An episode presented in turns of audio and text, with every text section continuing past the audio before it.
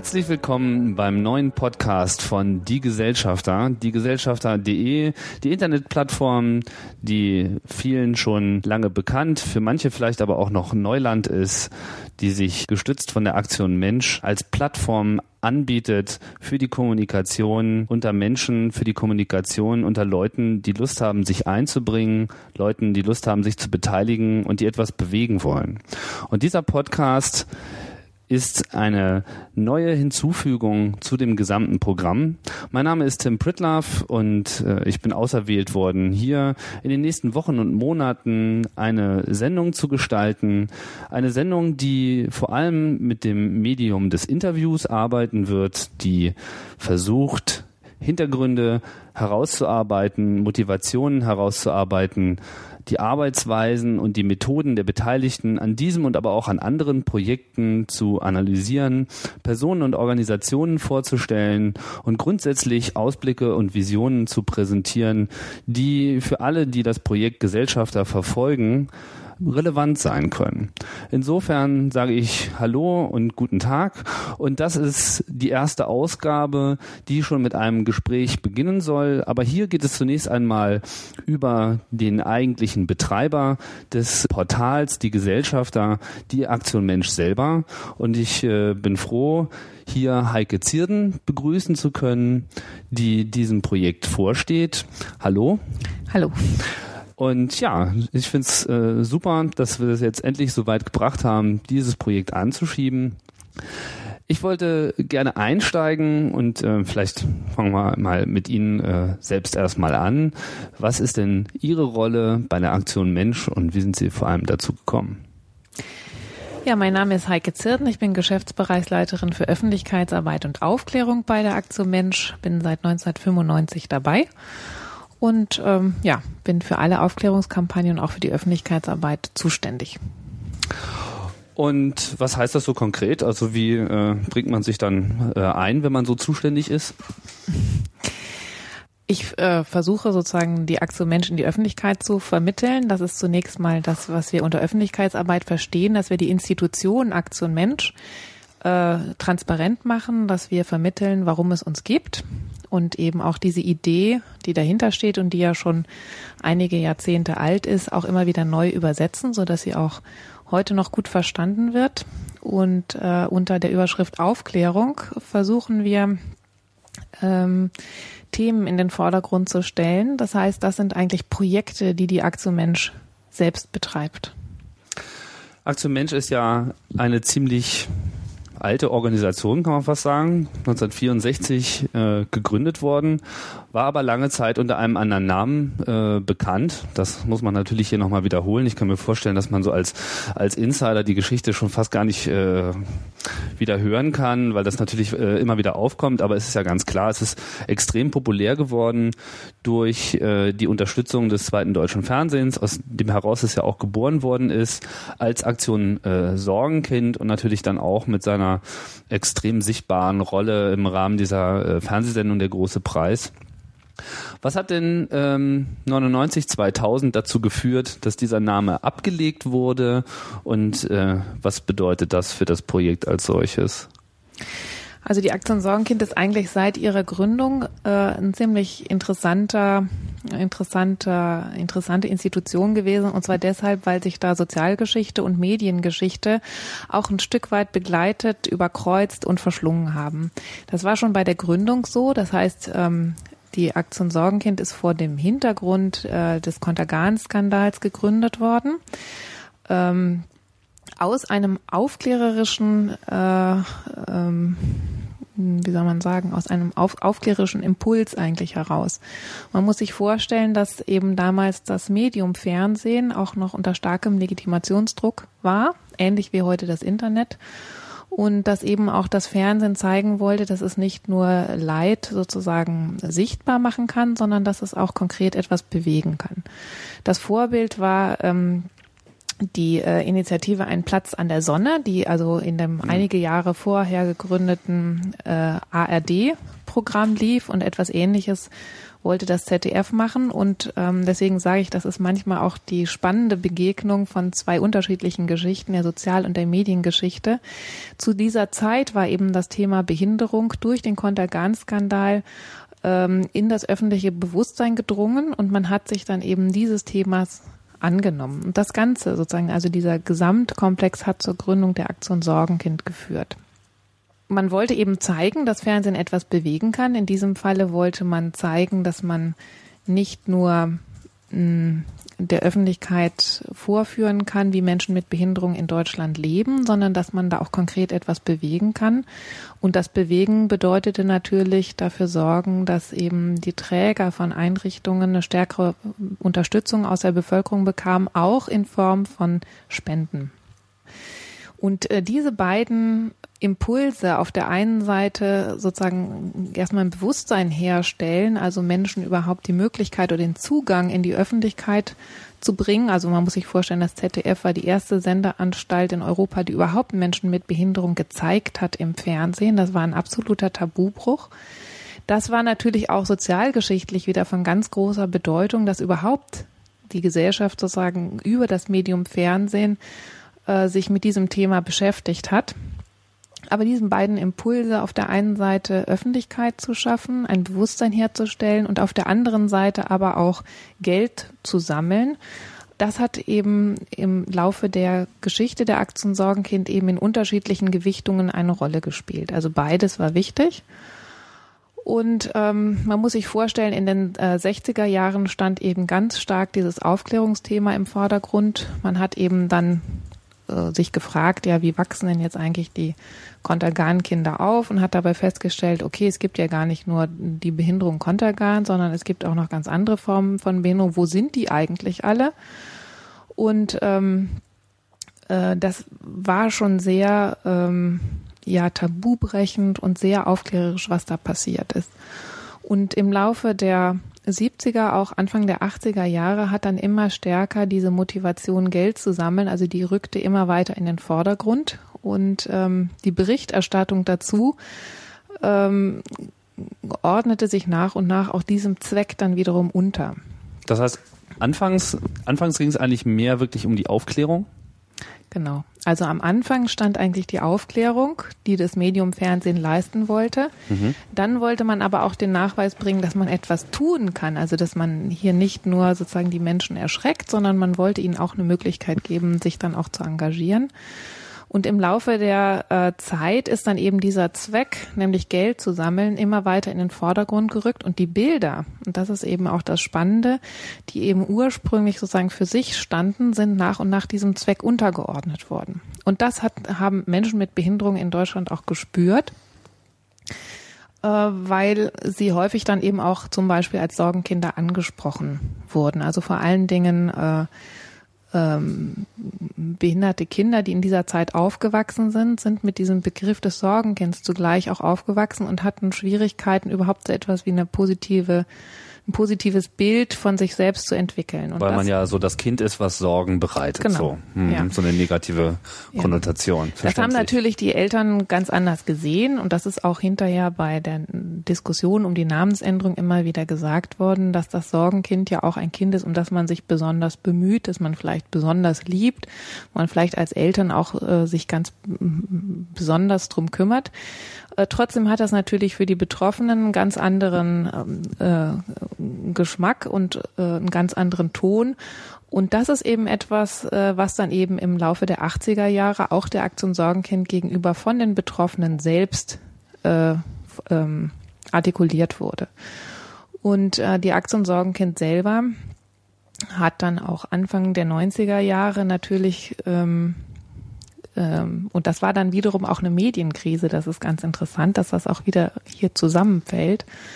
Anfang der 90er Jahre ähm, kam es eben dazu, dass es zunehmend mehr Privatsender gab und äh, die Reichweite des ZDF auch zurückging oder aller äh, öffentlich mhm.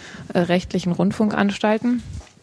Und äh, damit natürlich auch die Reichweite für äh, die Sendung Der große Preis. Also es gab dann äh, nur noch weniger Menschen, das gesehen haben und deswegen auch weniger Menschen, die von der ähm, Aktion-Sorgenkind-Lotterie, die damals die Lotterie Der große Preis hieß, überhaupt erreicht werden konnte. Vor allem, das muss man sich ja auch nochmal äh, vergegenwärtigen. Damals war es halt das zweite deutsche Fernsehen. Das heißt, es gab eigentlich nur zwei. Genau. Und äh, was halt im Fernsehen lief, das war das Gespräch der Stadt und das, was irgendwie am, am Samstagabend lief, das war das einfach das Gespräch von allen. So, jeder kannte das, äh, jeder hat das äh, geschaut und das ist natürlich in den 90er Jahren auch ganz anders geworden. Verständlich. Also das hatte eben wieder so äh, dann doch zu einer äh, ähm, also es war sozusagen auch medial wieder eine besondere Situation und in dieser Situation äh, musste sich die Organisation Aktion Sorgenkind eben auch nochmal darauf besinnen, wie sie eigentlich weitermachen will. Und das kam eben zusammen mit der Kritik, äh, dass ähm, äh, der Begriff Sorgenkind und die zunehmende Fokussierung auf das Sammeln von Geld äh, eben zu einer Stigmatisierung von Menschen mit Behinderung führte, nämlich einerseits, dass sie überhaupt, also das, was alles mit dem Begriff Sorgenkind assoziiert ist, dass man sie damit belegt und auf der anderen Seite aber auch, dass eben äh, die Tatsache, dass Menschen mit Behinderung nur noch im Zusammenhang mit Geld sammeln überhaupt in der Öffentlichkeit eine Rolle spielte, natürlich sie auch in einen ganz bestimmte, in einen ganz bestimmten Kontext stellte. Nämlich hier in den Kontext von Spenden. Hm. Und ähm, da ist einfach auch nochmal so dieses Bewusstsein entstanden, dass wenn man mit dieser Präsenz über einen bestimmten oder eine bestimmte Bevölkerungsgruppe kommuniziert, ähm, dass man dann auch die Verantwortung hat, so zu kommunizieren, dass es für diese Bevölkerungsgruppe auch sozusagen gut ist und dass man sie auch sozusagen vertritt, beziehungsweise noch einen Schritt weiter, dass sie sich selbst vertreten können.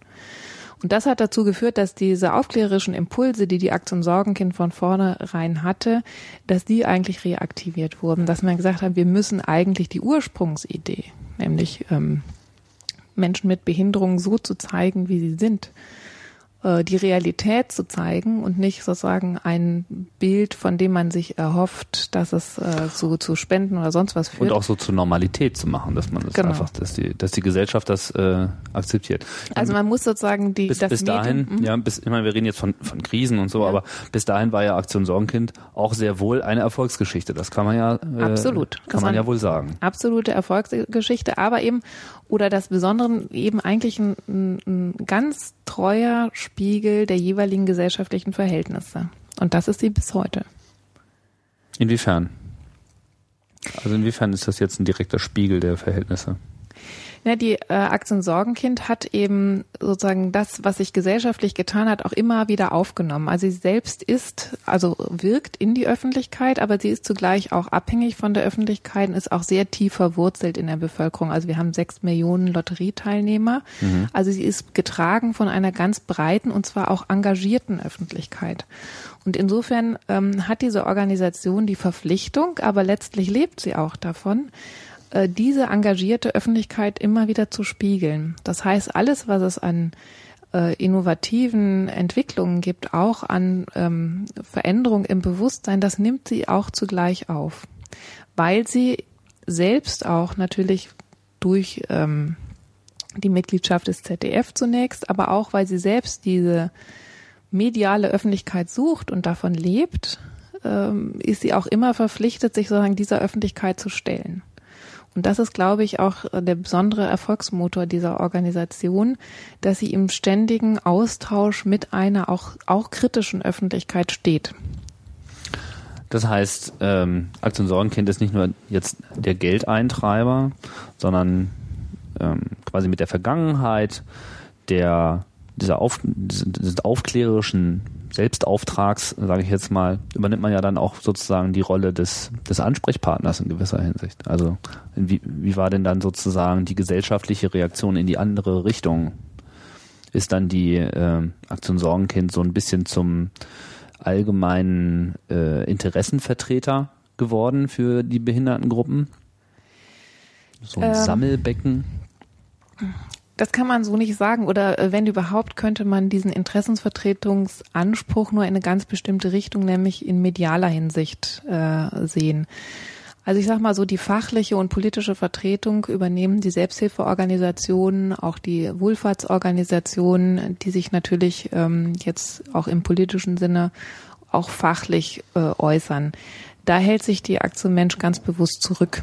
Also die Aktion Mensch würde niemals eine offizielle Stellungnahme zu einem Gesetzesvorhaben zum Beispiel abgeben, sondern äh, die Aktion Mensch versteht sich als ähm, Organisation, die immer auch im Austausch mit der Öffentlichkeit steht. Und wenn mm, man sagt, dass sie versucht, auch Menschen mit Behinderung zu vertreten, dann heißt das immer medial. Das heißt, wir haben also eigentlich seit Anfang der 90er Jahre versucht, äh, immer wieder eine neue Ästhetik äh, zu schaffen, indem man überhaupt über solche Dinge reden kann, also sowohl im Bild als auch im Wort als auch im Film.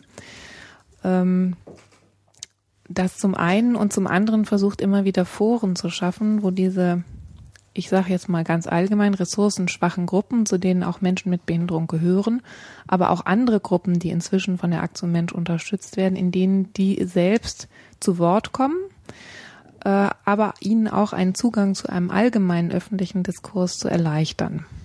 Das heißt also, wir verstehen uns hier auch als äh, Medienöffentlichkeit, als eine Organisation, die Öffentlichkeit schaffen kann und die auch öffentliche Bilder prägen kann. Und in dieser Hinsicht fühlen wir uns dann äh, verpflichtet und sehen uns auch, auch äh, als Anwälte. Ich fand den Begriff Ästhetik äh, in dem Zusammenhang ganz interessant. Was ist das, was ist das für eine Ästhetik, die man da äh, ausstrahlt? Wo, wo, woran kann man das, woran kann man das manifestieren? Woran kann man das festmachen?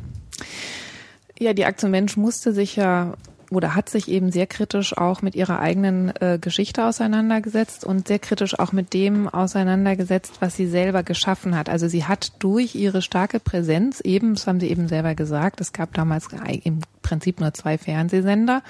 Und wenn man da über Jahre in einer ganz bestimmten Weise über eine Bevölkerungsgruppe spricht, dann prägt man eben das Image dieser Bevölkerungsgruppe. Und mit dieser Tatsache haben wir uns intensiv auseinandergesetzt, unter anderem auch in einer kulturhistorischen Ausstellung Der imperfekte Mensch oder auch in einer Fotoausstellung Bilder, die noch fehlten, wo es genau darum ging, also wie prägen sich eigentlich Images, also wie entstehen eigentlich äh, Mechanismen von Inklusion, Exklusion etc. und welche Rolle spielen eigentlich unterschiedliche Medien. Und bei Menschen mit Behinderung äh, ist es so, dass sie ähm, immer in bestimmten Kontexten, also zunächst waren das häufig eben medizinische Kontexte, also wenn man sich beispielsweise mit der Fotografie von Menschen mit Behinderung befasst, dann sieht man also zunächst sind sie eben einfach zu medizinischen Zwecken abgelichtet worden und entsprechend sind eben auch die Fotos. Ähm, und dann gibt es eben äh, beispielsweise also das äh, Mitleidsbild, das eben häufig in den Medien, vor allen Dingen in den 60er und 70er Jahren geprägt wurde. Und heute muss man sagen, sind es eben auch häufig die euphemistischen Bilder, also Bilder, die äh, Menschen mit Behinderung besonders glücklich als ganz besonders äh, interessante äh, Persönlichkeiten inszenieren. Ähm, das Schwierige dabei ist, dass man sie immer in sozialen Kontexten also, dass sie immer wieder in sozialen Kontexten äh, auftauchen und dass allein das natürlich schon eine äh, bestimmte gesellschaftliche Zuordnung dieser Bevölkerungsgruppe von vornherein festlegt. Was für soziale Kontexte sind da? Na, meistens also im Kontext von äh, ja, entweder von sozialer Misere oder eben von gelungener sozialer Arbeit. Das heißt also, also beides sozusagen überzeichnet. So das ja. eine, das totale Elend, das andere eben das Glück, was man jetzt auch nicht glaubt. Ja, das ist eben auch äh, natürlich immer sozusagen ein gesellschaftlicher ein gesellschaftlicher Aspekt ist und dass es, dass sie eben immer auf dieses Thema äh, Behinderung auch reduziert werden. Das heißt also, behinderte Menschen, denen wird also von vornherein zugemutet, dass äh, die Behinderung auch ihr Lebensthema ist. Es kann natürlich auch sein, dass ich als äh, Mensch mit einer Behinderung eigentlich ein völlig anderes Thema habe. Ja, aber es gibt viele, die eben sagen, ich werde sozusagen ständig darauf angesprochen und das hängt aber eben mit der Kommunikation in diesem Bereich zusammen. Und auch viele Organisationen, die sich da äh, engagieren und die auch bewusst versuchen, also ähm, äh, ein realistisches Bild zu zeichnen, haben trotzdem eben das Problem, dass sie selber einen sozialen Kontext darstellen. Hm. Und das ist auch bei der Aktion Mensch nicht anders. Auch die Aktion Mensch ist natürlich oder steht für einen ganz bestimmten sozialen Kontext. Und wir versuchen deshalb, weil ich eben gesagt habe, also wir versuchen im Was heißt das, es steht für, äh, Aktion Mensch steht für einen bestimmten sozialen Kontext? Welcher ist denn das? Der, der soziale Kontext. Also die Aktion Mensch steht für das Soziale. Achso, für den sozialen Kontext an sich. Das, okay, genau, alles klar. Ne? Mhm. Und äh, wir versuchen eben äh, immer wieder auch neue Bilder zu schaffen. Also äh, weil jedes Bild nach einer Weile, also wenn man es entsprechend intensiv sozusagen kommuniziert, dann am Ende doch wieder stigmatisiert. Das heißt also, die eigentliche Strategie ist, immer wieder die Kontexte auch zu wechseln. Hm. Also sozusagen die, die Varietät äh, spielt da auch eine Rolle.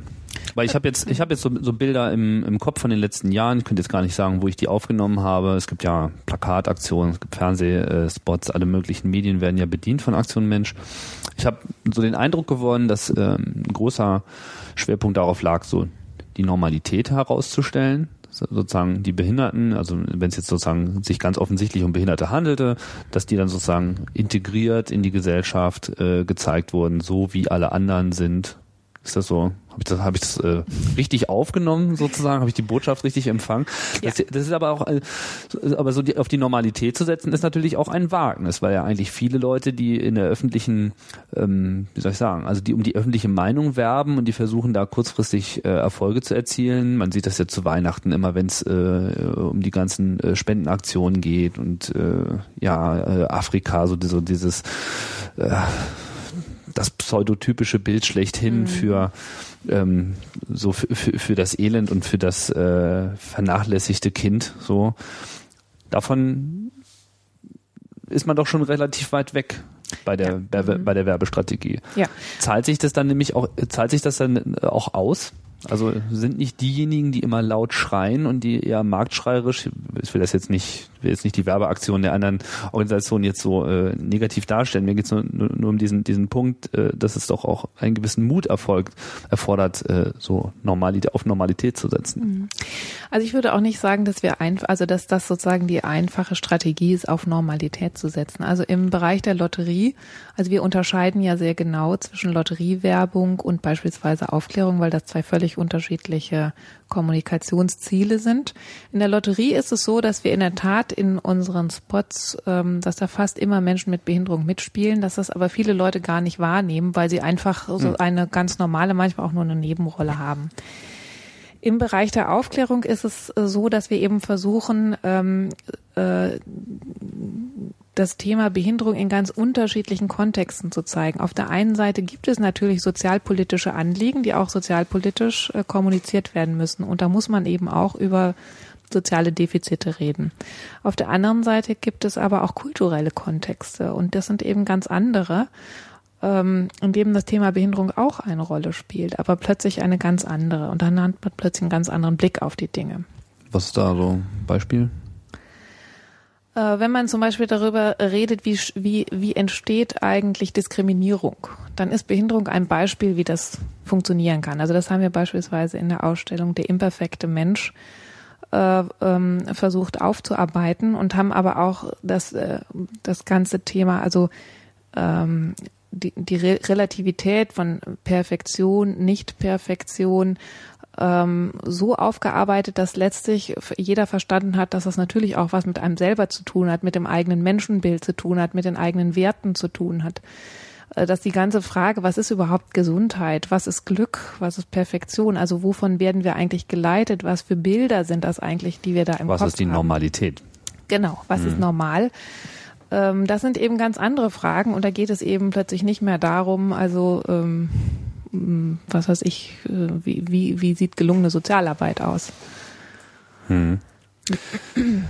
Ähm, da wir da vorhin nochmal kurz ähm, abgewandert sind, wollte ich nochmal kurz auf diesen Moment eingehen, als jetzt äh, klar geworden ist, dass Aktion Sorgenkind vielleicht nicht mehr der Name ist, mit dem man weitermarschieren will. Das ist dann so 99, 2000 äh, gab es diese Namensänderung, richtig? Genau. Mhm. Ähm, war das dann großer Konsens sozusagen in der Bewegung?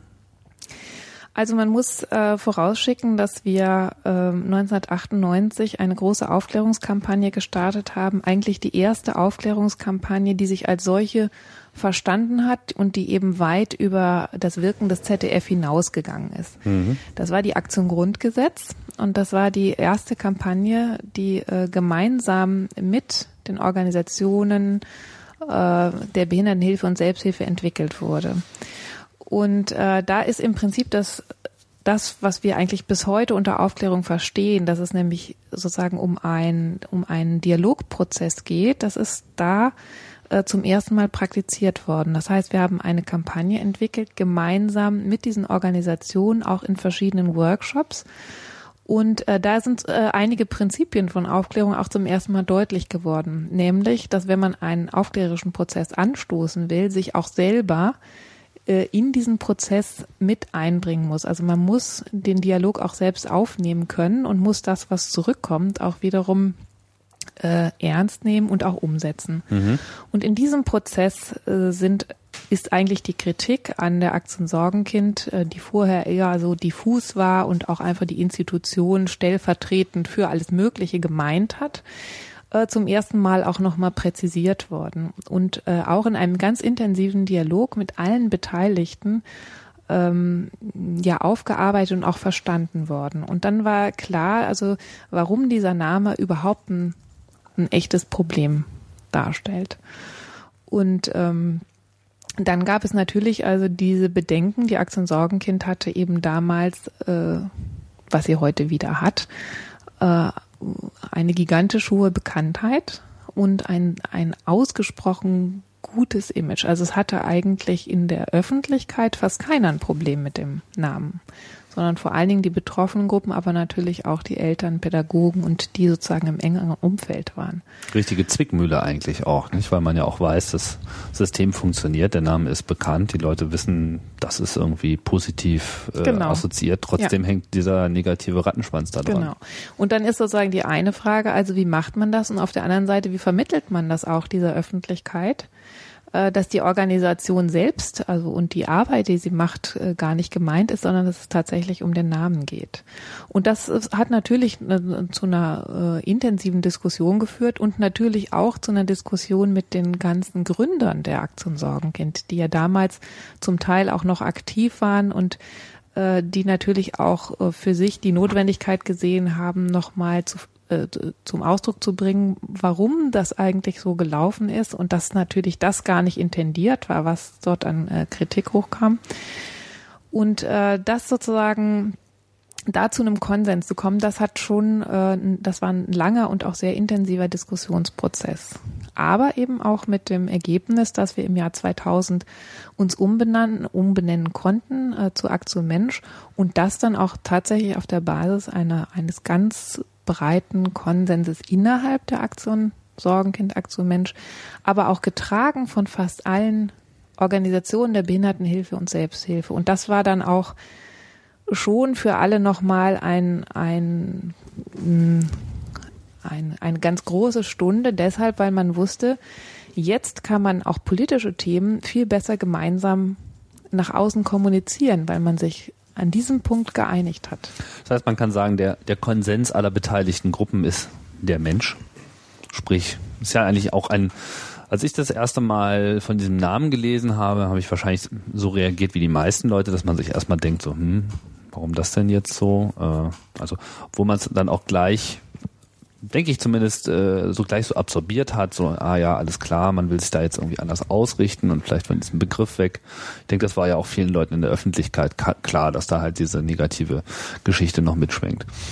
Trotzdem war das dann so wagemutig und dann fragt man sich natürlich als erstes, okay, alles klar, was ist denn jetzt die neue Ausrichtung? Äh, Mensch. Und das ist ja dann auch wiederum so weit gefasst, äh, dass ja dann alles Mögliche darunter fallen könnte. Was ist denn jetzt der Fokus, also hat sich dadurch der eigentliche Arbeitsfokus auch mit erweitert oder ist es nur eine, eine Anpassung des Namens, damit man diese negative Konnotation rauskriegt? Oder ist mit diesem Namenswechsel auch eine, eine Erweiterung des Aktivitätenspektrums einhergegangen? Ähm, also die Aktion Sorgen. Aktion Mensch hat eigentlich die ganze Zeit, also im Laufe ihrer Geschichte, ihren, äh, ihren, ihr, ihr Spektrum ständig erweitert. Äh, das kommt auch in dem Namenswechsel zum Ausdruck, aber das wäre wahrscheinlich auch ohne den Namenswechsel hätte sich das weiterentwickelt. Also sie hat ja am Anfang nur behinderte Kinder gefördert, dann später auch Erwachsene mit Behinderung, dann Gruppen, die man genannte von Behinderung bedroht und so weiter. Und ähm, seit dem Jahr 2000 dann auch Kinder und Jugendliche und so weiter. Also der Kreis hat sich eigentlich äh, immer erweitert. Hm. Das muss ich noch mal kurz fragen, wie, wie, war noch mal die Ursprungsfrage? Ja, äh, hat, hat sich erweitert und das beantwortet ja im Prinzip auch schon die Frage. Das heißt, so, man hat diesen Namenswechsel gemacht und der reflektiert sowohl einen Trend, der schon äh, stattgefunden hat, als auch dann sozusagen auch eine neue Aussage in die Öffentlichkeit raus, dass man sich eben auch so selbst mhm. versteht. Genau, aber was, äh, also Ihre Frage ging ja eigentlich in die Richtung, ob wir mit dem Namen Mensch eigentlich auch eine Programmatik verbinden. Mhm.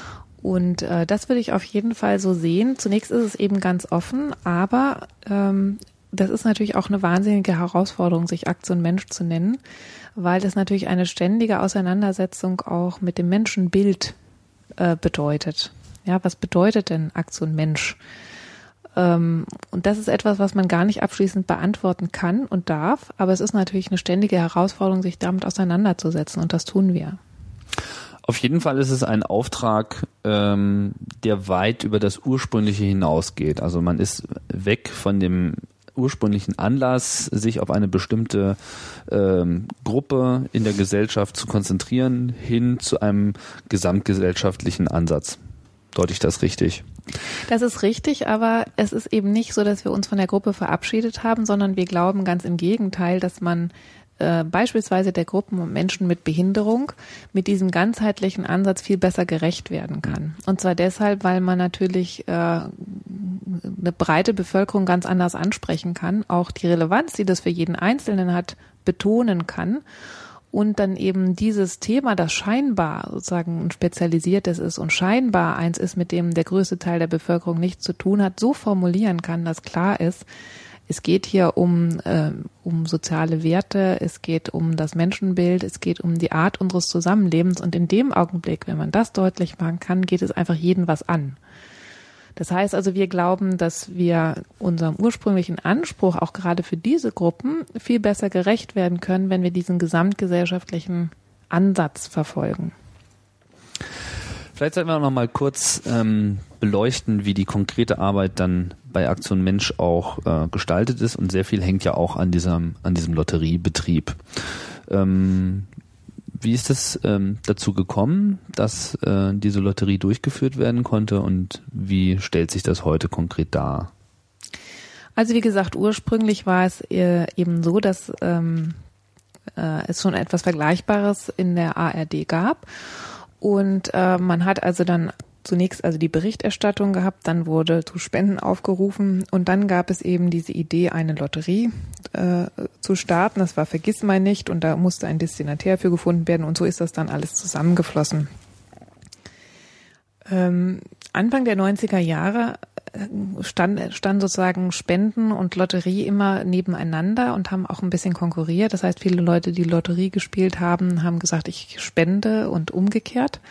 Mhm. Und äh, man hat dann äh, sehr bewusst eigentlich beschlossen, vor allen Dingen eben auf die Lotterie zu setzen. Auch deshalb, weil natürlich alle Mitgliedsverbände der Aktion Mensch auch Spenden sammelnd sind. Und äh, wir haben dann gesagt, wir sind vor allen Dingen erstmal ein äh, Lotterieveranstalter und haben uns auch darauf konzentriert, ähm, deutlich zu machen, also was wir anzubieten haben. Die Lotterie ist deshalb für uns von ganz großer Bedeutung, weil sie die Aktion Mensch völlig unabhängig macht von staatlichen Mitteln, auch unabhängig von äh, Sponsoring. Also es ist schon so, dass wir Sponsoren haben. Es gibt auch immer noch viele Menschen, die spenden. Aber die Durchführung der Lotterie macht uns eben ganz unabhängig und das ist auch für unsere Aufklärungsarbeit von ganz großer Bedeutung. Äh, dass wir nicht auf staatliche Mittel angewiesen sind und deshalb relativ frei auch gesellschaftliche Kontrapunkte setzen können. Äh, heißt das, dass es gar keine staatlichen Zuwendungen gibt? Nee, die Aktion Mensch äh, lebt ausschließlich von der Aktion Mensch Lotterie. Und den Spenden. Und den Spenden. Wobei, mhm. wie gesagt, die Spenden nur einen ganz geringen Bruchteil dessen ausmachen, weil wir gar nicht aktiv um Spenden werben. Die kommen einfach so an es gibt Leute, die uns trotzdem was spenden mhm. wollen. Landet Aber, das dann im selben Topf? Oder nee, wird da noch unterschiedlich Nein, das sind zwei unterschiedliche Töpfe. Also äh, die Spenden und eben weil wir diesen Lotteriebetrieb haben und kann sozusagen die gesamte Verwaltung und so weiter, wird aus Lotteriemitteln bestritten. Alle Spenden, die kommen, gehen zu 100 Prozent in soziale Projekte. Also es ist so, dass jeden Monat tagt ein Kuratorium, dem eben äh, Vertreter der Mitgliedsverbände des ZDF, aber auch anderer unterstützender Organisationen angehören. Und jeden Monat werden die Erträge aus der Lotterie verteilt auf etwa 150 bis 200 Projekte pro Monat. Mhm. Und ähm, das, was über Spenden äh, ähm, reinkommt, geht zu 100 Prozent in diesen Topf, der mhm. da verteilt wird. Während ähm, die Lotteriemittel natürlich, da müssen zunächst mal die Gewinne äh, abgezogen werden, da werden die Lotteriesteuern abgezogen und aus der Lotterie wird auch der gesamte Betrieb finanziert. Klar. Okay, das heißt, die Spenden landen zu 100 Prozent bei den Projekten genau. und der Rest äh, bei eben so viel, wie, wie äh, eben übrig bleibt. Mhm. Aber das ist halt äh, eine gemeinnützige Lotterie. Genau. Mhm. Und äh, von daher macht da in dem Sinne keiner Gewinn außer den Gewinnern. Nee, also es, es gibt kein, äh, in dem Sinne keine Gewinne, äh, außer den Gewinnern natürlich, mhm. aber es gibt eben keinen Profit, deswegen sind wir eine Non-Profit-Organisation. Mhm und äh, müssen eben auch äh, wirklich jeden Monat gleich das, was äh, eingenommen wird, auch wieder ausschütten. Und ähm, dieses Kuratorium nochmal, also woraus setzt sich ähm, dieses Kuratorium zusammen, was über die Vergabe der Geldmittel entscheidet? Das sind äh, Vertreter der Mitgliedsverbände, also der Wohlfahrtsverbände des ZDF und einiger die Aktienmensch weiterhin tragenden Organisationen, also die eben in diesen Gremien mitarbeiten. Mhm. Wie groß muss man sich so eine Runde dann vorstellen? Sitzen dann irgendwie 2000 Leute in der Halle? nee, nee, Bestimmt sind, nicht. Nein, nein, das sind irgendwie 18, 20 Leute. Und die wenn ich es richtig verstanden habe, also 150 Projekte ist so eine gesetzte Zahl. Nee, das ist keine gesetzte das ist Zahl. Also das ist eine Größenordnung. Okay. Also wir sprechen deshalb, eigentlich sind es viel mehr, aber es gibt eine Reihe von ganz kleinteiligen äh, Projekten, wie jetzt beispielsweise aus der Gesellschafterinitiative oder Ferienmaßnahmen und so weiter. Also wenn man die dazu rechnen würde, wären es viele hundert ja, aber es sind sagen wir 100 bis 150 größere Projekte und dann eben noch äh, eine große Zahl von sehr kleinteiligen Projekten. Mhm. Und es wird jeden Monat sozusagen wieder neu jeden Monat gibt jeden Monat gibt es eine Abrechnung, also eine Lotterieabrechnung, was ist reingegangen, was gab es an Gewinnen. Das schwankt ja auch, ne? Das genau. ist ja genau. kein konstanter Betrag. Ja. Mhm, mhm, verstehe. Und äh, wie müssen jetzt, also heißt es, dass äh, die die Projekte, die jetzt Geld empfangen von der Aktion Mensch, sind, müssen aber jetzt nicht irgendwie Mitglied im Rahmen der Aktion Mensch sein oder müssen die sich bewerben? Wie, wie läuft da der Weg? um wirklich daran auch an dem Kuchen äh, beteiligt zu werden. Mhm. Also die Aktion Mensch hat äh, Förderrichtlinien, die gelten einfach für alle Antragsteller und äh, da gibt es ein paar Grundsätze, zum Beispiel, dass die Aktion Mensch nur freie, gemeinnützige Träger, also keine kommerziellen Träger zum Beispiel fördern kann oder auch, dass sie nachrangig fördert, dass also etwas, wofür der Staat Geld gibt, die Aktion Mensch kein Geld gibt. Das muss mhm. also auch nachgewiesen werden. Und ähm, auf der Basis solcher Grundsätze kann jeder Anträge stellen. Es gibt aber eine Arbeitsteilung. Das heißt also, fast alle Organisationen im sozialen Bereich sind Mitglied bei irgendeinem Wohlfahrtsverband und die Wohlfahrtsverbände übernehmen auch eine Antragsberatung. Mhm. Das äh, führt dazu, dass die Aktion Mensch also eine relativ ähm, schlanke äh, Verwaltung sich leisten kann, weil eben die Antragsberatung zum Teil von den Mitgliedern auch übernommen wird. Aber diejenigen äh, Antragsteller, die jetzt keinem Wohlfahrtsverband angehören, können selbstverständlich auch einen Antrag stellen und der wird dann äh, gleich ähm, über die Aktion Mensch selbst bearbeitet. Die Wohlfahrtsverbände, äh, die genannten, sind Mitglied in der Aktion Mensch? Das sind Mitglieder, also die Aktion Mensch hat genau sieben Mitglieder, das ZDF und die sechs großen Wohlfahrtsverbände, also die Arbeiterwohlfahrt, das Deutsche Rote Kreuz, den Caritasverband, das Diakonische Werk, die Zentralwohlfahrtsstelle der Juden in äh, Deutschland und der Deutsche Paritätische Wohlfahrtsverband. Mhm. Das sind also äh, die großen äh, Träger in Deutschland und fast alle Projektträger, Einrichtungen, Organisationen sind Mitglied in einem dieser Wohlfahrtsverbände. Und dann gibt es noch ein paar Projekte, die vielleicht mal nicht Mitglied genau, sind und die können auch, dann auch den direkten Weg gehen. Wenn sie sozusagen den Förderrichtlinien entsprechen, können sie auch Anträge stellen und die werden genauso vorgelegt wie alle anderen auch. Und da gibt es auch die gleichen Kriterien und Maßstäbe. Wie viel Geld wird da so pro Monat ausgeschüttet? Wie viel bleibt dann übrig? Ja, das ist eben sehr unterschiedlich. Also ähm. Aber es sind öffentliche Zahlen, also ja, das äh, wird die, ja alles veröffentlicht. Genau, da können Sie also auf unserer Website nachschauen. Welche Projekte, welche Art von, von Projekten werden denn aus diesem Zweckertrag vor allem äh, unterstützt? Also es gibt nach wie vor äh, einen großen Schwerpunkt. Also die meisten Projekte kommen aus dem Bereich der Behindertenhilfe und Selbsthilfe. Und äh, da gibt es den großen Bereich der Basisförderung. Da ist also alles, äh, was das Thema Wohnen, Arbeiten, Freizeit und so weiter und so weiter anbetrifft. Es gibt in dem Bereich aber eben immer auch ein paar spezielle äh, Förderprogramme, wo dann nochmal besondere Richtlinien gelten. Und da haben wir zum Beispiel eins, äh, das nennt sich Auflösung von Groß- und Komplexeinrichtungen. Das hat die ähm, Aktion Mensch vor ein paar Jahren aufgelegt und da geht es eben darum, dass eben diese ganz großen Einrichtungen, ähm, die also noch ganz große Heime äh, unterhalten, Werkstätten und so weiter, wo alles auf einem großen Gelände ist, da dafür zu sorgen, dass das eben dezentralisiert werden kann, dass eben aus einer großen Einrichtung, wie zum Beispiel das Hefata in Mönchengladbach früher war, äh, die inzwischen, was weiß ich, ähm, hunderte von Adressen im ganzen Umfeld haben, weil eben die Menschen jetzt äh, in unterschiedliche Arten von, von Wohneinrichtungen, ob es nur eine kleine Wohngruppe ist oder eine etwas größere Wohngruppe mit viel oder wenig Unterstützung. Äh, also dass ein deutlich differenzierteres Angebot entsteht. Das ist beispielsweise ein Spezialprogramm oder es gibt ein Spezialprogramm zum Thema Arbeit für Menschen mit Behinderung oder eben sowas wie Integrationsfirmen und so weiter äh, in besonderer Weise gefördert werden. Mhm. Also das, der ganze Bereich äh, Behinderung ist nach wie vor ein Schwerpunkt. Der zweite Schwerpunkt ist der ganze Bereich der Kinder- und Jugendhilfe. Mhm.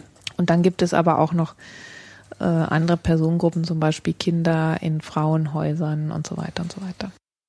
Kinder- und Jugendhilfe greife ich jetzt einfach mal auf. So, es gibt sicherlich noch eine Reihe anderer Beispiele, aber wo sozusagen dann eben auch der Mensch als solcher adressiert wird von der Aktion Mensch. Genau, wobei man also sagen muss, dass im Bereich der Förderung das eben schon, ähm, ich sag mal, benachteiligte Bevölkerungsgruppen sind, während wir ja in der Aufklärung versuchen, äh, den Mensch als solchen, wie Sie das so nennen, ähm, so anzusprechen, dass, äh, dass jeder auch gemeint ist. Ja, und das meinte ich damit. Gut. Ähm, ja, fein. Dann ähm, wenden wir uns vielleicht nochmal diesen anderen zehn Prozent äh, zu, also die Arbeit von Aktion Mensch jetzt selber im Bereich äh, Öffentlichkeitsarbeit, äh, Aufklärung ist äh, ein Begriff, der hier mehrfach äh, schon gefallen ist. Wer soll denn da aufgeklärt werden? Wer ist denn derjenige, zu dem man spricht? Ja, das habe ich ja eben schon gesagt. Wir verstehen eben Aufklärung als einen Prozess den wir auch also aus, der, aus dem historischen Prozess der Aufklärung oder mm, ableiten. Das heißt, wenn man Aufklärung betreibt, dann heißt es immer, äh, dass man sich selbst in diesen Prozess auch mit einbringen muss. Das heißt, Aufklärung ist immer ein Diskurs, ein Dialog, an dem man auch dann selbst aktiv teilnehmen muss. Ähm, und das ist eigentlich schon das ganze Geheimnis. Das heißt, die Aktion Mensch ähm, versucht also nicht bestimmte Wahrheiten, die sie selbst sozusagen als Wahrheit erkannt hat, also äh, ähm, in die Öffentlichkeit zu bringen und die Öffentlichkeit entsprechend aufzuklären, in Anführungsstrichen, äh, sondern äh, sie versucht eigentlich nur solche Prozesse anzustoßen. Und äh, mit dem Ziel, und das steht natürlich dahinter, dass diese Prozesse zu einer Art Selbstverständigung der Gesellschaft auch führen sollen. Also wenn man soziale Projekte fördert, wie wir das ja in ganz großem Umfang tun, die darauf angelegt sind, auf Integration angelegt sind, auf Teilhabe angelegt sind, bedeutet das, dass es äh, das funktioniert nur in einer Gesellschaft, die auch offen ist für solche Projekte und für solche Ideen. Mhm. Und das bedeutet, dass man ähm, Gesellschaft als Gesellschaft äh, auch thematisieren muss die Gesellschaft als äh, Gesellschaft, also sozusagen der Gesellschaft versuchen zu erklären, wo es hakt, worüber sie nachdenken sollte? Äh, ja, also ich frage mich, wo man also, dann den mhm. Einstieg findet. Also mhm. wie, äh, ich meine, wenn man jetzt äh, sich an eine Öffentlichkeit wendet, wie auch immer sie geartet sein mag, da muss man ja schon etwa eine Vorstellung davon haben, an wen wendet man sich als erstes? Wer ist äh, am empfänglichsten für, für Botschaften? Weil ich denke, Klar. die Illusion, dass man mhm. alle erreicht, äh, Genau, die haben wir auch nicht. Ja. ja. Ähm, aber schon, sagen wir mal, in konzentrischen Kreisen ja, kann klar. man, kann man, glaube ich, das schon. Ähm, Interessantes Bild. Ja, wer ist denn also der, der innere Ring, den man am besten erreicht? Ähm, wer steht dem Projekt äh, am nächsten? Also im Prinzip muss man sich als, als Inneres einfach immer Fragen vorstellen. Und das ist auch das, wie wir vorgehen. Wir stellen eigentlich immer Fragen. Also manchmal explizit, also wie bei dem 1000-Fragen-Projekt, wo wir gesagt haben, fragt ihr doch mal. Mhm. Ja, also bei dem 1000-Fragen-Projekt zur Bioethik oder bei Gesellschafter, wo wir eben eine Frage in den Mittelpunkt stellen, in was für einer Gesellschaft wollen wir leben. Oder auch bei so etwas wie der Ausstellung Der imperfekte Mensch, wo zwar äh, sozusagen kein Fragezeichen dahinter stand, wo aber im Prinzip schon aus der Formulierung hervorgeht, ähm, dass es hier um eine Ambivalenz oder um äh, eine Unklarheit geht. Und äh, das thematisieren wir zunächst mal und ähm, haben auch selbst tatsächlich keine abschließenden Antworten dazu. Also wir können immer sagen, also wir können zum Beispiel formulieren, das haben wir auch getan, was wären denn Antworten einer Institution wie der Aktion Mensch auf die Frage, in was für einer Gesellschaft wollen wir leben, äh, wissen aber, dass das nicht abschließend sein kann. Das sind natürlich auch Dinge, die einfach keine abschließenden Antworten vertragen. Aber es sind Fragen, die äh, am Ende jeden interessieren, also jeden obwohl wir haben jetzt in der Umfrage festgestellt, es sind etwa 50 Prozent der Bevölkerung, die sich diese Frage überhaupt schon mal selbst gestellt haben. In was für einer Gesellschaft will ich eigentlich leben? Das sind schon dann schon viele, finde ich. Ja, ich war schon, nein, ich war erstaunt. Also ich meine, dass man mit. Dass es so viel oder so wenig ist? Ich fand das wenig. Mhm. Ja. Also, äh, dass man natürlich mit, äh, mit ähm, den Medien, die wir einsetzen und auch mit der Ästhetik, die man hat, vielleicht auch mit dem Zugang, den man hat, dass man damit nicht alle erreichen kann, das ist äh, völlig klar. Da sind 50 Prozent auch wahnsinnig viel. Aber auf die grundlegende Frage, das war sozusagen in der Umfrage unsere Frage, haben Sie sich die Frage, was für eine Gesellschaft Sie leben wollen, selbst schon mal gestellt? Also auch unabhängig von der Kampagne. Ganz unabhängig von dem, was wir tun da fand ich es dann doch relativ wenig dafür, dass wir in einer Demokratie leben und natürlich ähm, jeder gelegentlich, also mindestens einmal in vier Jahren gefragt wird, wie er leben will und mhm. wie das gestaltet werden soll. Ich sag mal so, jede demokratische Kultur lebt eben davon, dass man sich bewusst ist, dass man in irgendeiner Weise und sei es auch nur alle vier Jahre einen kleinen Teil dazu beitragen muss. Und da finde ich 50 Prozent wenig drückt das vielleicht auch aus, dass ähm, viele Leute auch so einen gewissen, naja, ich will es jetzt nicht Fatalismus nennen, aber schon so eine Selbstverständlichkeit äh, darin sehen, wie äh, ihre Gesellschaft halt ist und das einfach so akzeptieren und diesen, diesen Willen oder Wunsch gar nicht so richtig formulieren können. Also ähm, ich würde das in eine ähnliche Richtung interpretieren, aber eigentlich äh, ich glaube nicht, dass die meisten Leute akzeptieren, in was für einer Gesellschaft sie leben, sondern sie, also fast jeder äh, hat schon eine besondere Vorstellung oder schon Vorstellung davon, wie er es gerne anders hätte. Ich würde das eher so sehen, dass äh, da auch ein gewisses Ohnmachtsgefühl da ist und das einfach auch verlernt wurde, ähm, was man tun kann. Also ich glaube, viele Menschen unterschätzen, ihre eigenen Einflussmöglichkeiten. Und das ist natürlich etwas, was wir mit einem Projekt oder einer Initiative wie die Gesellschaft da auch nochmal ein bisschen wiedererwecken wollen. Also wir möchten deutlich machen, dass es von Bedeutung ist, was man denkt und dass es von Bedeutung ist, das auch zu formulieren, für sich selbst zu formulieren, aber auch für andere zu formulieren und sich mit anderen darüber auszutauschen. Also wir haben ja viele Leute auch in den Foren, die ähm, zum Ausdruck bringen, dass sie deshalb so dankbar sind, dass es ein solches Forum gibt, weil sie in ihrem realen Umfeld eigentlich keine Gesprächspartner mehr finden für diese Themen. Mhm. Ja, damit kommen wir jetzt äh, ganz unweigerlich zum äh, Kern auch hier dieses äh, Gesprächs. Wir wollten natürlich über Aktion Mensch reden, das haben wir jetzt auch äh, getan, um einfach mal einen Überblick darzustellen, wie die Arbeit äh, konkret aussieht und was äh, Philosophie und Motivation ist. Das haben wir schon ganz gut äh, belegt. Jetzt kommen wir zu dem äh, Projekt Die Gesellschafter. Die zweite Frage, also die erste Frage, spulen wir vielleicht nochmal kurz zurück, äh, die Fragen zur Bioethik. Tausend Fragen haben sicherlich viele Leute mitbekommen. Ich kann mich auch noch sehr lebendig daran erinnern, dass auf einmal überall äh, die Plakate Plakate auftauchten äh, in Deutschland, wird ja generell, glaube ich, auch viel mit, mit Plakatwerbung gearbeitet bei der Aktion Mensch. Ist das richtig? Ja, unter anderem. Und unter anderem also auch Fernsehen, aber mich hat jetzt konkret das Plakat mehr erreicht. Ähm, diese Frage, äh, wo wurde die dann gesammelt? Also wo wurden die tausend Fragen? Wo kamen die tausend Fragen her? Fragen wir es mal so. Mhm. Ja, damals war ja die Situation, also wollen wir jetzt über tausend Fragen sprechen? Weil dann müsste ich jetzt ein bisschen weiter ausholen und das erklären, wie wir dazu gekommen sind, Fragen zu sammeln. Ich fände das ganz interessant. Wir müssen es ja nicht äh, vielleicht äh, zu ja, lang machen. Genau. Okay, ich gebe mir Mühe. Ähm, also die Situation war ja damals, dass ein gewisser Entscheidungsdruck entstanden war, der vor allen Dingen also von der Wissenschaft äh, in die Politik getragen wurde, dass es jetzt äh, Entscheidungen geben sollte für eine Lockerung des Embryonenschutzgesetzes, mhm. für PID und so weiter und so weiter.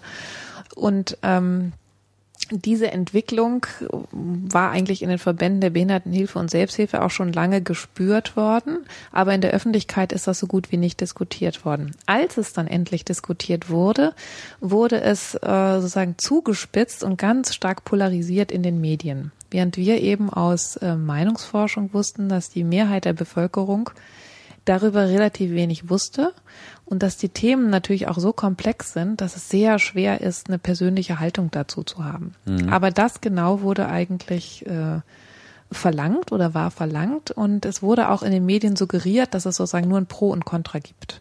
Mhm. Und dagegen wollten wir eigentlich ähm, also gegen diese Simplifizierung, die, die sozusagen Mediendiskussion ja auch auszeichnet, dagegen wollten wir das Prinzip der Komplexität setzen und äh, die Dinge im Prinzip nochmal verkomplizieren. Und zwar verkomplizieren durch das, was, äh, wie das eigentlich beim Menschen ankommt und auch dadurch, dass wir nicht auf einer theoretischen, abstrakten Ebene darüber reden, sondern Erfahrungswissen einbringen. Das heißt, wenn ich über äh, äh, Pränataldiagnostik oder Präimplantationsdiagnostik äh, mal nicht wissenschaftlich oder theoretisch oder politisch rede, sondern mal was darüber rede, was bedeutet das eigentlich, aus welchen Motivationen, aus welchen Lebenslagen entsteht sowas eigentlich, dann wird das Gespräch direkt viel differenzierter.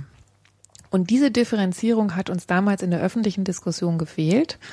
Und äh, wir wollten im Prinzip äh, das dagegen setzen.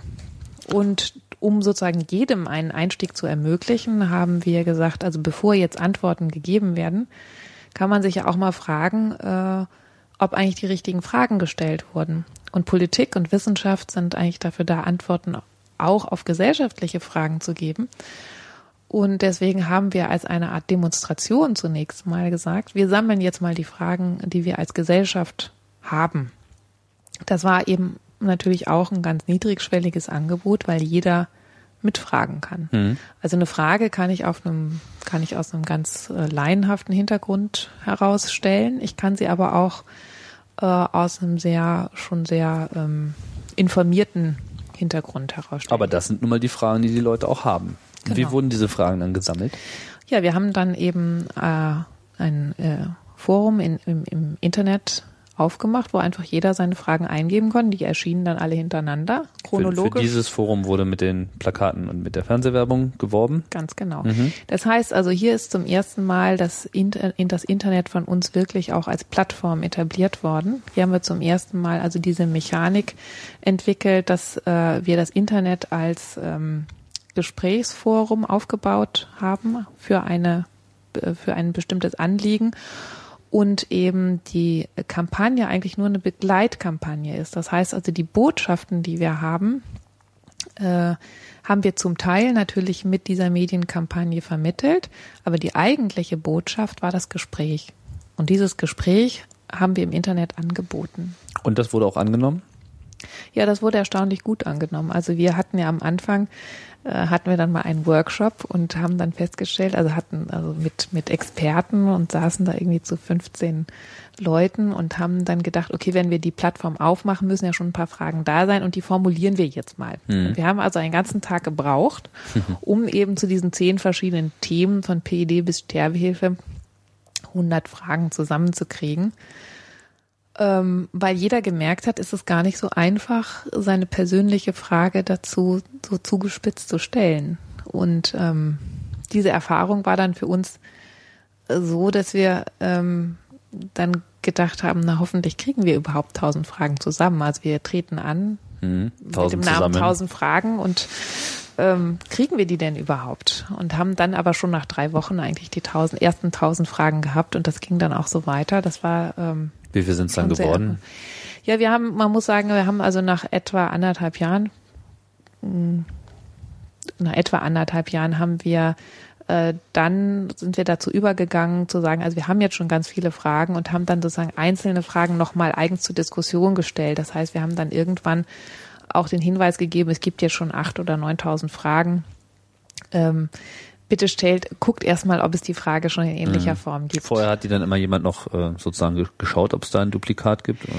Nee, wir haben eigentlich eine, haben eine Reihe von ähnlichen Fragestellungen. Wenn man sich aber damit beschäftigt, stellte man dann irgendwann raus, dass manchmal auch nur ein einziges Wort schon der ganzen Frage eine ganz andere Tonalität gab. Also insofern haben wir das dann schon stehen lassen. Wir wollten dann nur irgendwann äh, den Fokus etwas vom Fragen ähm, äh, wegrücken auf die Diskussion der einzelnen Fragen.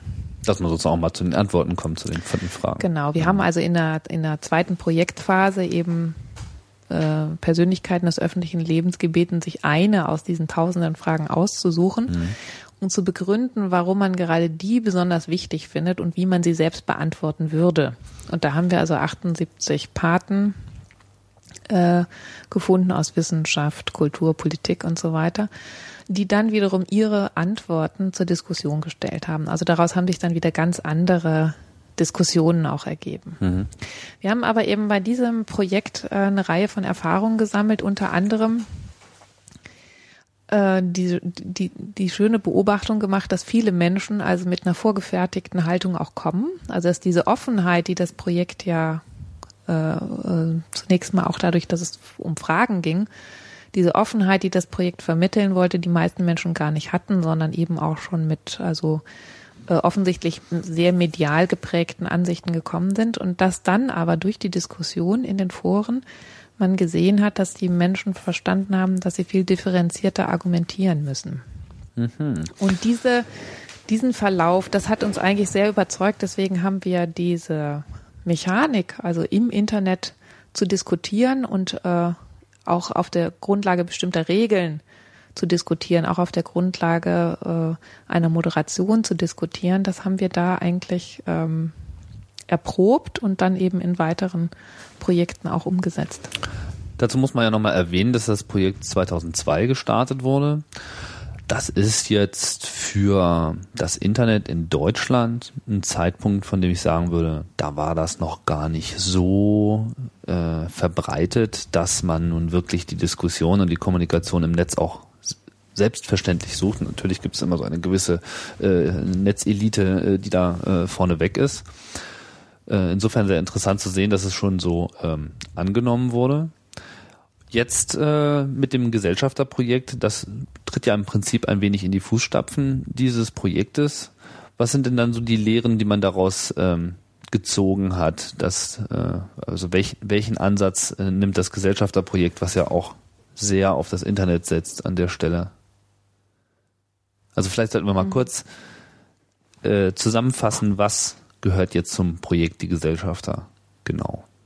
Also genau wie bei 1000 Fragen ähm, arbeitet eben diese Initiative auf der einen Seite mit einer Internetplattform, also die eine Kommunikationsplattform ist, und auf der anderen Seite mit einer äh, Medienkampagne, die also äh, phasenweise äh, auf dieses Projekt hinweist.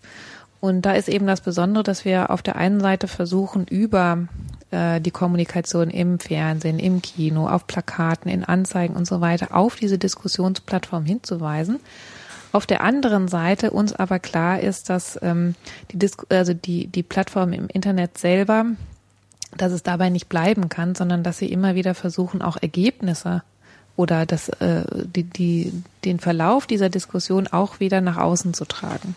Das heißt also, äh, es gibt dann immer wieder auch Situationen, in denen wir versuchen, das aus diesem Medium Internet wieder in klassische Medien rüberzubringen, wobei das natürlich immer nur ein ganz kleiner Teil sein kann, der immer nur sozusagen exemplarisch zeigt, worum es eigentlich geht. Mhm. Also so eine Art Erfolgsmessung.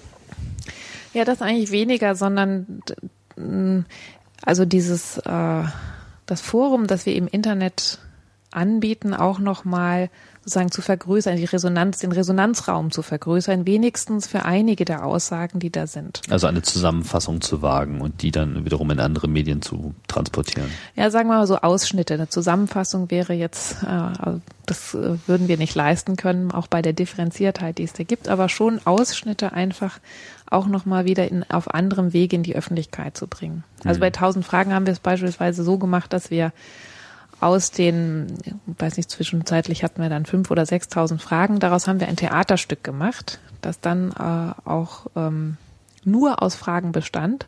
Also wir sagen aus den Fragen einen gesellschaftlichen Diskurs rekonstruiert haben und das ist dann in 20 Städten im Theater gespielt worden. Ein Theaterstück, was nur aus Fragen bestand. Ja.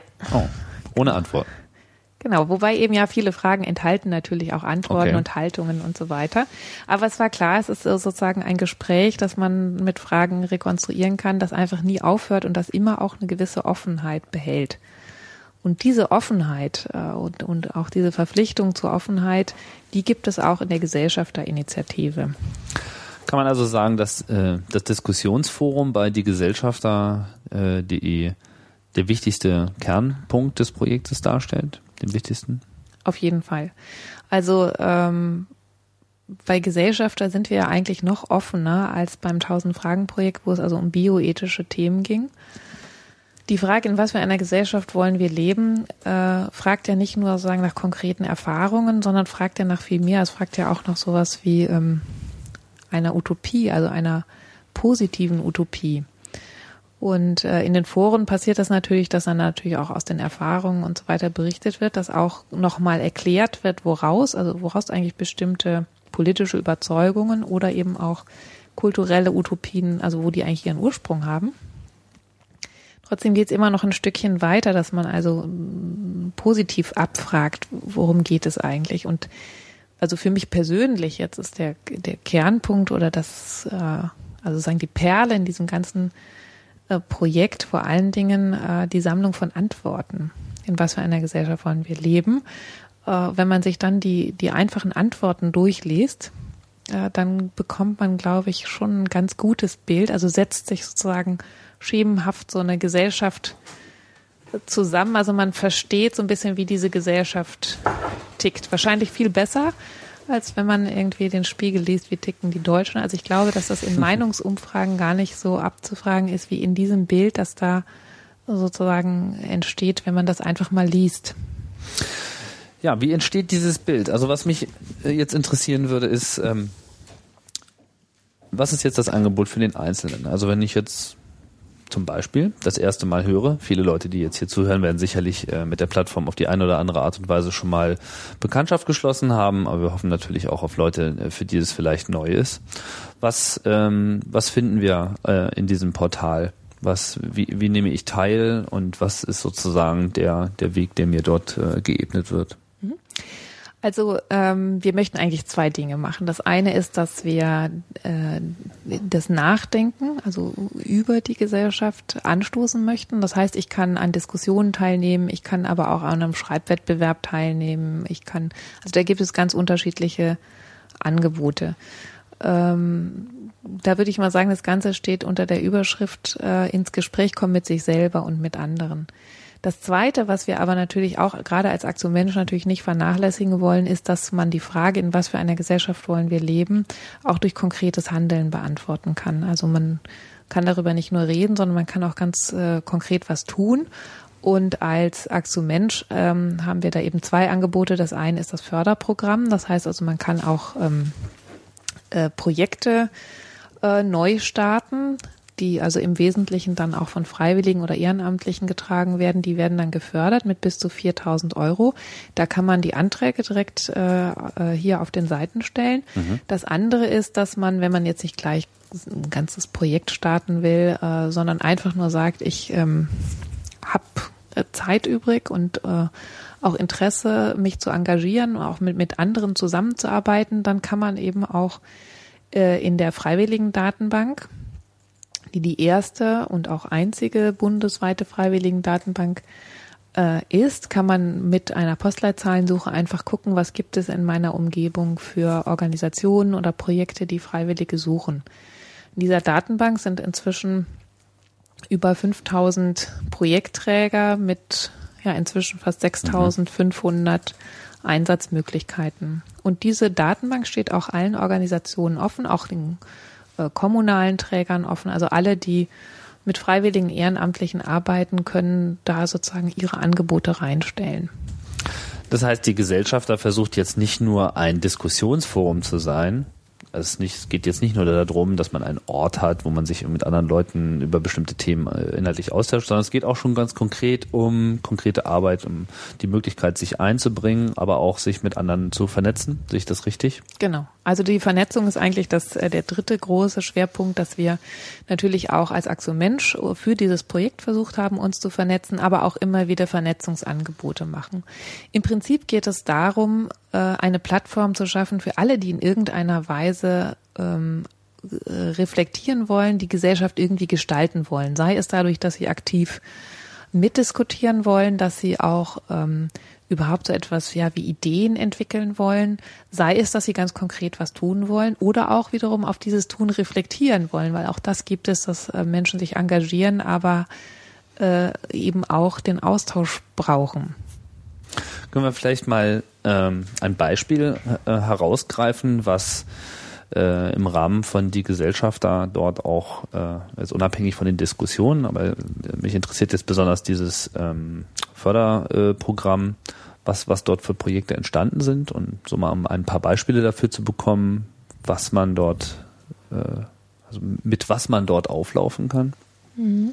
Also wir haben auf den Seiten selber eine ganze Reihe von Beispielen. Äh, wir haben äh, in einer Kooperation mit äh, der Jugend, mit den Jugendmedien Deutschland 50 ähm, jungen Journalisten, also die sonst für Schülerzeitungen oder Studentenzeitungen arbeiten, gesucht, die dann solche Projekte auch besucht haben und die ähm, dann Projektbeschreibungen, also schriftlich, äh, aber auch zum, zum Teil in, in Form von Podcasts äh, vorstellen. Das mhm. heißt, das kann man alles finden unter äh, der Überschrift engagieren. Da findet man also sowohl die Förderbedingungen als auch eine Reihe von Projektbeispielen. Ähm, äh, da gibt es, was weiß ich, also zum Beispiel eine äh, integrative Band von äh, behinderten, nicht behinderten Musikern oder es gibt eben äh, ähm, Schüler, die ähm, ähm, NS-Geschichte aufarbeiten, weil es ist also ein, ein solch riesiges Spektrum. Also äh, es gibt Hausaufgabenhilfe, es gibt ganz unterschiedliche äh, Projekte. Ähm, der Schwerpunkt, haben wir festgestellt, ist also äh, zum einen der Bereich Kinder-Jugend und das zweite sind äh, Projekte, die sich ähm, mit dem großen Thema Migration beschäftigen. Mhm.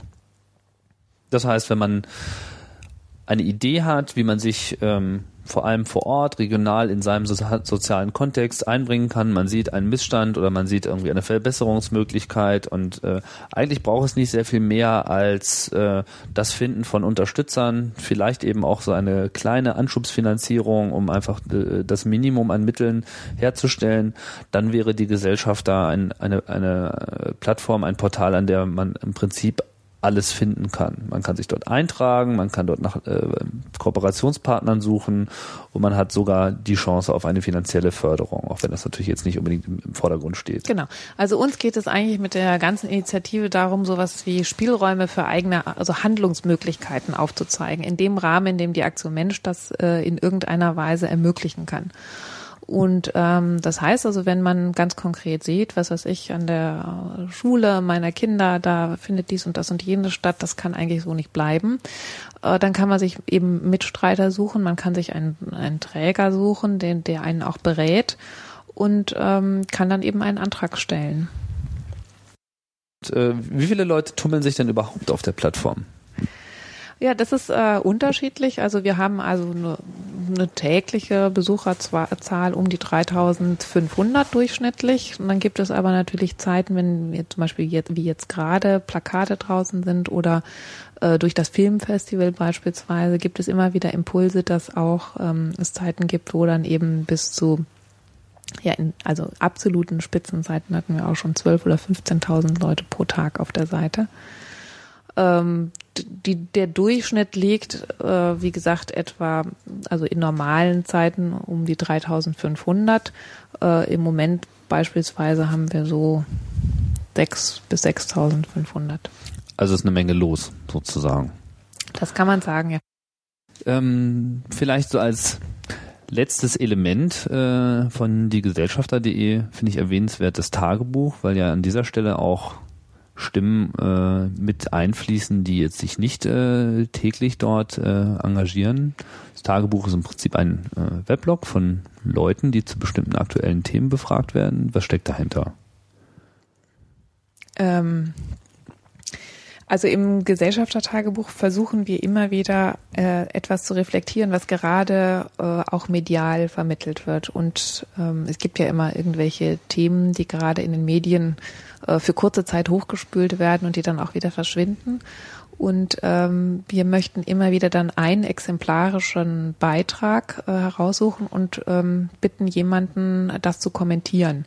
Das kann also jemand sein, der ähm, gerade aus der Praxis kommt, also zum Beispiel diese ganze, das ganze Thema Jugendgewalt plötzlich mal zum Wahlkampfthema äh, hochgespült wurde, dass wir dann eben äh, Experten aus der Praxis befragt haben. Das kann aber auch sein, dass wir äh, bewusst kontroverse Persönlichkeiten auswählen, ähm, die dann ähm, ja da ein Statement abgeben, das dann aber auch eben wieder diskutiert werden kann. Also es ist eigentlich der Versuch, ähm, äh, die aktuellen Impulse, also die aktuellen Mediendiskussionen auch nochmal in, ähm, in den Gesellschafterkontext zu holen und dort auch nochmal zur Diskussion zu stellen in einer ganz bestimmten Form.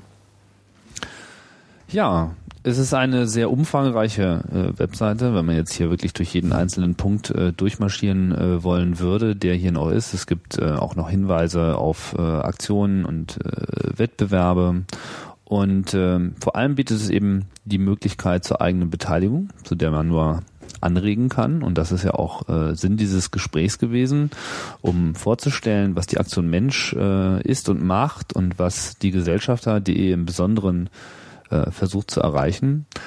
Haben wir was Wichtiges vergessen? Das Ganz muss bestimmt. ich jetzt nochmal fragen. Bestimmt haben wir Ganz das getan. Etwas, was uns jetzt noch gleich einfällt? Äh, Im Moment nicht. Aber sicherlich gibt es auch noch Fragen, ähm, die man äh, uns vielleicht auch schicken kann und die wir dann beim nächsten Gespräch Genau. äh, irgendwann auch wieder aufnehmen. Und wir erwarten natürlich dringlichst auch die Diskussion über diesen Podcast, der auch auf die Gesellschafter.de veröffentlicht wird und sind natürlich auch begierig zu wissen, wie dieses Angebot angenommen wird. Denn auch dieses äh, Projekt ist ein Experiment, wo man äh, sehen muss, wie das Internet äh, hier an der Stelle wirkt und waltet. Ich bedanke mich sehr herzlich für das ausführliche Gespräch. Heike Zierden, das war's äh, vom ersten Gesellschafter äh. Ich hoffe, es äh, hat gefallen und ich hoffe auch, wir äh, hören uns auch bald wieder. Wer diesem Podcast folgen möchte, kann natürlich regelmäßig auf der Plattform nachschauen, ob etwas erschienen ist, aber wie das die Eigenschaft ist eines Podcasts, lässt er sich auch abonnieren. Die Informationen dazu finden sich auf der Webseite und dann äh, trudelt jede weitere Sendung, die wir jetzt hoffen, in äh, im Abstand von nur wenigen Wochen immer wieder äh, bringen zu können, äh, trudelt dann automatisch ein und ich würde mich freuen, äh, regelmäßige Hörer zu haben. Selbstverständlich. Also nochmal vielen Dank und ich sage Tschüss und bis bald bei Die Gesellschafter.